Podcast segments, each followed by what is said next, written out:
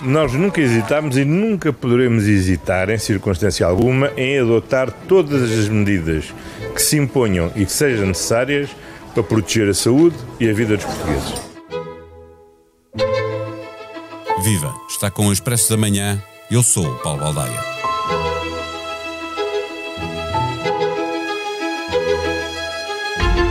Os números continuam a crescer a um ritmo que duplicam a cada duas semanas. Sobe o RT, sobe a incidência, sobem os internamentos, sobe o número de mortos, mas nada disto acontece de uma forma tão assustadora como no passado. A vacinação não é 100% eficaz, mas as consequências do aparecimento de novos casos em Portugal são muito diferentes, para melhor, da maioria dos países europeus. Temos a melhor taxa de vacinação e um dos rácios mais baixos quando comparamos número de mortes por milhão de habitantes. Os hospitais não estão, desta vez, a ser pressionados com os internamentos nas unidades de cuidados intensivos, mas é expectável que os internamentos em enfermaria continuem a subir. Desta vez, porque há um uso menor da máscara, haverá bastante mais casos de gripe. A pressão nos hospitais também mudou para recuperar o mais rapidamente possível os doentes não Covid. Chegou a altura de rever os nossos comportamentos, impor o regresso de algumas restrições? Para responder a estas e a outras perguntas, é de novo convidado Miguel Castanho, professor universitário e investigador do Instituto de Medicina Molecular da Faculdade de Medicina de Lisboa. O Expresso da Manhã tem o patrocínio do BPI. Soluções de crédito BPI. Realize agora os seus projetos. Banco BPI. Grupo CaixaBank. Eh, viva professor Miguel Castanho. Eh, para começo de conversa, é de ciência exata, e desculpa a brincadeira, eh, a premissa que quanto mais tarde impusermos a nós próprios comportamentos mais responsáveis, mais duras serão as restrições que nos vão impor? Eu não diria que é de ciência exata, diria que é de um bom senso exato. Portanto, não, não há como não ser assim. Sobretudo em fenómenos que são progressivos e que são fenómenos de escalada, como é o caso, por exemplo, do contágio viral. É um, é um, é um fenómeno exponencial, dito exponencial, porquê? Porque acontece a um determinado ritmo, mas ao longo do tempo vai acelerando sempre. E, portanto, começa relativamente lento, vai aumentando de velocidade e a velocidade aumenta ainda mais, acelera, e depois aumenta ainda mais e ainda mais, e de repente está numa escalada enorme. Se quisermos prevenir essa escalada, nós temos que interromper o processo nas fases anteriores. Isto sim é absolutamente inevitável. E nós sabemos isto porque já vivemos várias fases nesta pandemia e já assistimos várias vezes a uma escalada dos números em poucas semanas. E nós estamos a correr o risco atualmente disso acontecer de novo. Se nós olharmos para os valores da incidência que temos atualmente e o valor do RT, que é aquele parâmetro que dá a tendência da evolução dos números, nós vemos que estamos numa situação muito semelhante, em termos destes parâmetros, ao final de junho. E o que é que aconteceu nas quatro semanas seguintes? Passamos diretamente de uma situação análoga à atual para um pico de uma vaga, que foi a quarta vaga. Isto em quatro semanas. Portanto, se nós não queremos assistir, de facto, a um crescimento dos números e um eventual pico, que até pode ser lá por volta do Natal, que é uma altura também perigosa para nós, está na altura de tomar atitudes agora. É claro que a predisposição das pessoas já não era muito para dar um, um, passo atrás, nem que, seja, nem que seja para seguir dar dois à frente. Mas uh, é claro que não há uma grande predisposição neste momento para que isso aconteça para recuar um pouco. Mas nós temos que fazer isso para que não venhamos outra vez a ser obrigados a tomar medidas mais duras que não queremos. Não queremos. Eh, eh, estava a falar eh, do Natal, está aí a chegar novamente com números altos. Os conselhos do Natal passado vão servir para o Natal que está a chegar?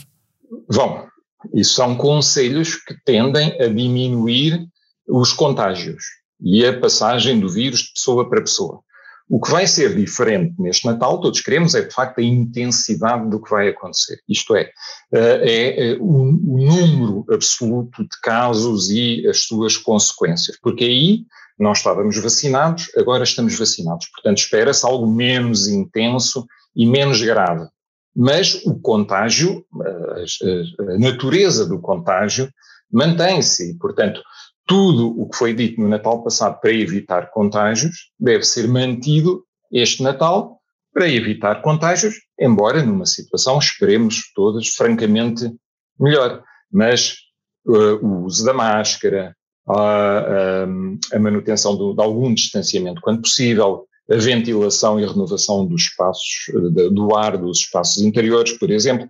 Eh, e agora uma outra medida que é, em espaços públicos, em quando houver ajuntamentos, fazer uma fiscalização dos certificados de vacinação ou dos, uh, dos testes, ou da ocorrência dos testes. Deixe-me dar esse exemplo. Eu fui uh, ao Estádio da Luz uh, para ver a seleção de Portugal, de futebol. quase 60 mil adeptos, 50 mil estavam sem máscara. como nenhuma vacina tem 100% de eficácia, não há vacina que resista, obviamente, a este tipo de comportamentos. Também não me pediram um certificado de, de vacinação para entrar. o uso da máscara continua a ser a nossa melhor arma? Sim, porque a máscara é uma arma de facto eficaz, que faz a diferença, é algo muito barato que qualquer um pode usar e usa quando quer, portanto, quando a situação assim o exige. E, portanto, a máscara é um recurso poderosíssimo e que só depende de nós. E, portanto, eu, eu saúdo os adeptos que nessa circunstância, apesar de tudo, usaram máscara, porque avaliaram bem a situação atual, que é uma situação de risco real, e uh, tomaram as medidas conscientemente, no sentido de evitar que eventualmente contagiem outros ou ser contagiado por outros. Acontece, eh, como... deixa-me só interrompê-lo só para lembrar que é obrigatório o uso de máscara uh, em estádios de futebol porque já não há lotação e portanto é obrigatório o uso. Bom, se infringiram então a lei há um, há um, por maioria da razão. É? Mas de qualquer maneira ilustra como as pessoas estão descontraídas ou esquecidas da, das regras mais básicas. Eu creio até que as pessoas não precisariam de recorrer à lei e, e, e bastaria usarem do seu bom senso para colocar a máscara. Repare que num, num ambiente como um estádio de futebol, um, é, é, um ambiente muito propício, há uma proximidade de pessoas, há muita gente, e há, e há um ambiente em que uh, frequentemente as pessoas gritam, falam alto, projetam a voz, e estão uh, todas na proximidade umas das outras. Portanto, é, é um ambiente muito propício. Coladas umas às outras mesmo, porque agora não há lotação, portanto os, os, lugares estavam todos ocupados. Uhum. Exatamente, portanto, é, é, algo, é um ambiente tipicamente muito propício ao contágio. Há pouco estava a, a lembrar uh, os, vários, os vários conselhos que, uh, que, aliás, num episódio aqui no Expresso Amanhã uh, demos há um ano, em dezembro do ano passado, que outras medidas poderiam avançar desde já para garantir que os números não vão continuar a subir ao ritmo a que se assiste, que estão a duplicar quase a, a cada duas semanas. O que é que é importante que comecemos a fazer desde já? É, é importante que façamos tudo o que é possível sem restringir muito ainda a nossa atividade social e a nossa atividade económica. Portanto, eu estou a, a falar de tudo o que seja possível fazer, sem falar em novos confinamentos ou sem recorrer, por exemplo, a teletrabalho obrigatório. O que é que podemos fazer pelo meio? Podemos voltar a olhar para o, o, a obrigatoriedade do uso de máscara em determinadas circunstâncias. Não digo propriamente a obrigatoriedade de usar sempre máscara na rua, mas a obrigatoriedade de usar máscaras em, em restaurantes e outros espaços fechados onde se junte muita gente. Por exemplo, o uso da máscara, eu acho que vamos ter que implementar de novo algumas regras que persistam no uso da, da máscara. Eh, também, no mínimo, devemos fiscalizar a, eh, a lotação de espaços interiores, espaços públicos interiores respeitar a lotação de restaurantes, respeitar a, lotação de, de, locais de convívio, de bares de discotecas, a lotação de salas de espetáculos, de recintos de espetáculos. Eh, não falo sequer ainda de reduzir a lotação. Falo de observar as regras eh, da lotação, portanto, o, limite legal imposto à limitação dos espaços. Frequentemente, é da nossa experiência comum, da nossa vivência empírica, que vemos muitos espaços sobrelotados. Eu creio que é, necessário neste momento fazer uma observação muito rigorosa das lotações e eventualmente até fazer uma redução ao limite permitido para a lotação dos espaços. Isto tentando salvaguardar sempre algum distanciamento entre as pessoas sempre que seja possível nesses espaços uh, públicos. Depois, muito importante é fazer a renovação dos espaços interiores. Nós estamos no, no, numa altura do ano em que já faz muito frio, uh, provavelmente vamos passar por períodos de chuva e, portanto, tendencialmente vamos estar em espaços interiores. É importante renovar o, o, ar nesses espaços interiores e, portanto, devem ser tomadas medidas, por um lado, fiscalização da renovação do ar, porque a renovação do ar já é obrigatória em determinadas circunstâncias. É suposto os restaurantes, por exemplo, que têm uh, áreas para fumadores terem dispositivos capazes de fazer a renovação do ar. É preciso fiscalizar, verificar se de facto esses, esses dispositivos existem, estão operacionais e conseguem renovar o ar e provavelmente restaurantes uh, que não tenham esses, esse, essa capacidade uh, não devem uh, estar, estar abertos nesta altura. E quem diz restaurantes, diz discotecas, diz bares.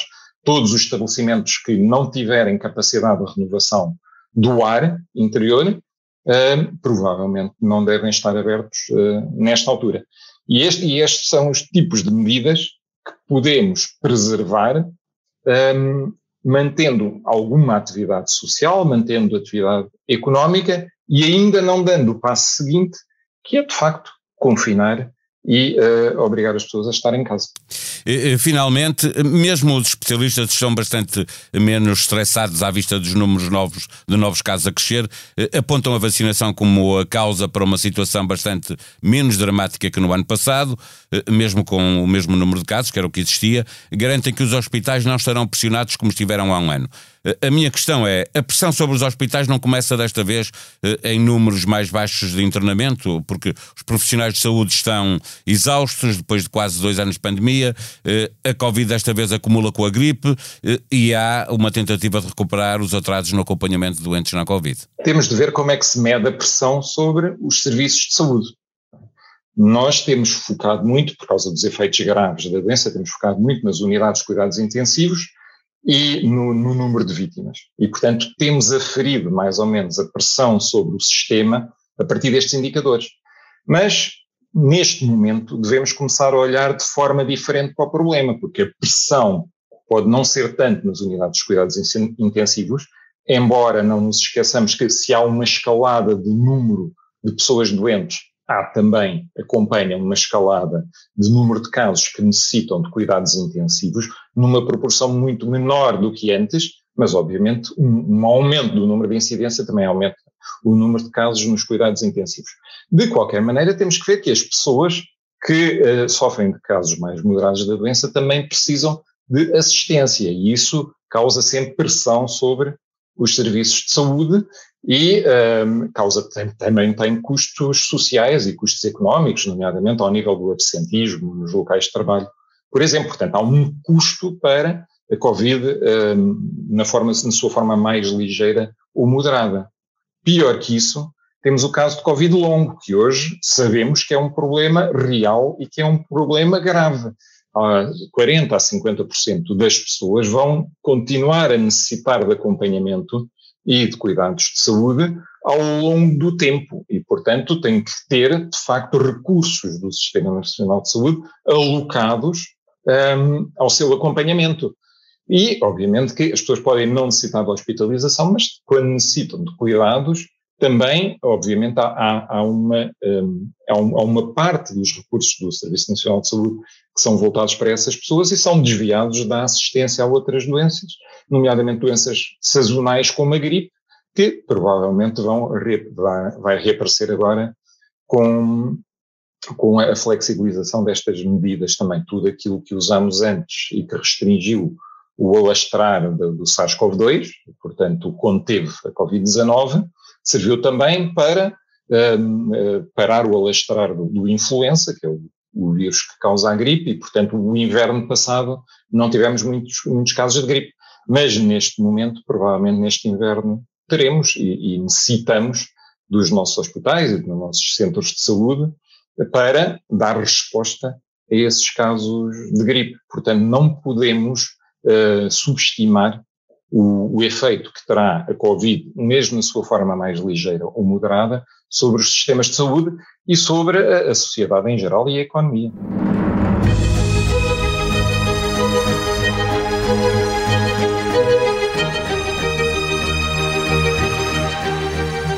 Está disponível um novo episódio do podcast Comissão Política, desta vez com os comentários de Ângela Silva, Helder Gomes e Vitor Matos, moderação de David Inês. Título: Segredos, Mentiras e Diamantes na Caserna de Cravinho. Também falam do Bloco Central. O julgamento do caso Selminho começou esta terça-feira. Para acompanhar em expresso.pt, Rui Moreira refuta qualquer interferência, direta ou indireta, no caso. Nove dicas para um Natal com menos culpas, menos stress e menos angústias. Conselhos da Ordem dos Psicólogos. Adequar a lista de presentes ao bolso de cada um, fazer com tempo uma lista de presentes, antecipar as compras. A primeira coisa a fazer é ir ao site do Expresso consultar a lista completa. A sonoplastia deste episódio foi de João Luís Amorim. Vamos voltar amanhã. Até lá. Tenham um bom dia.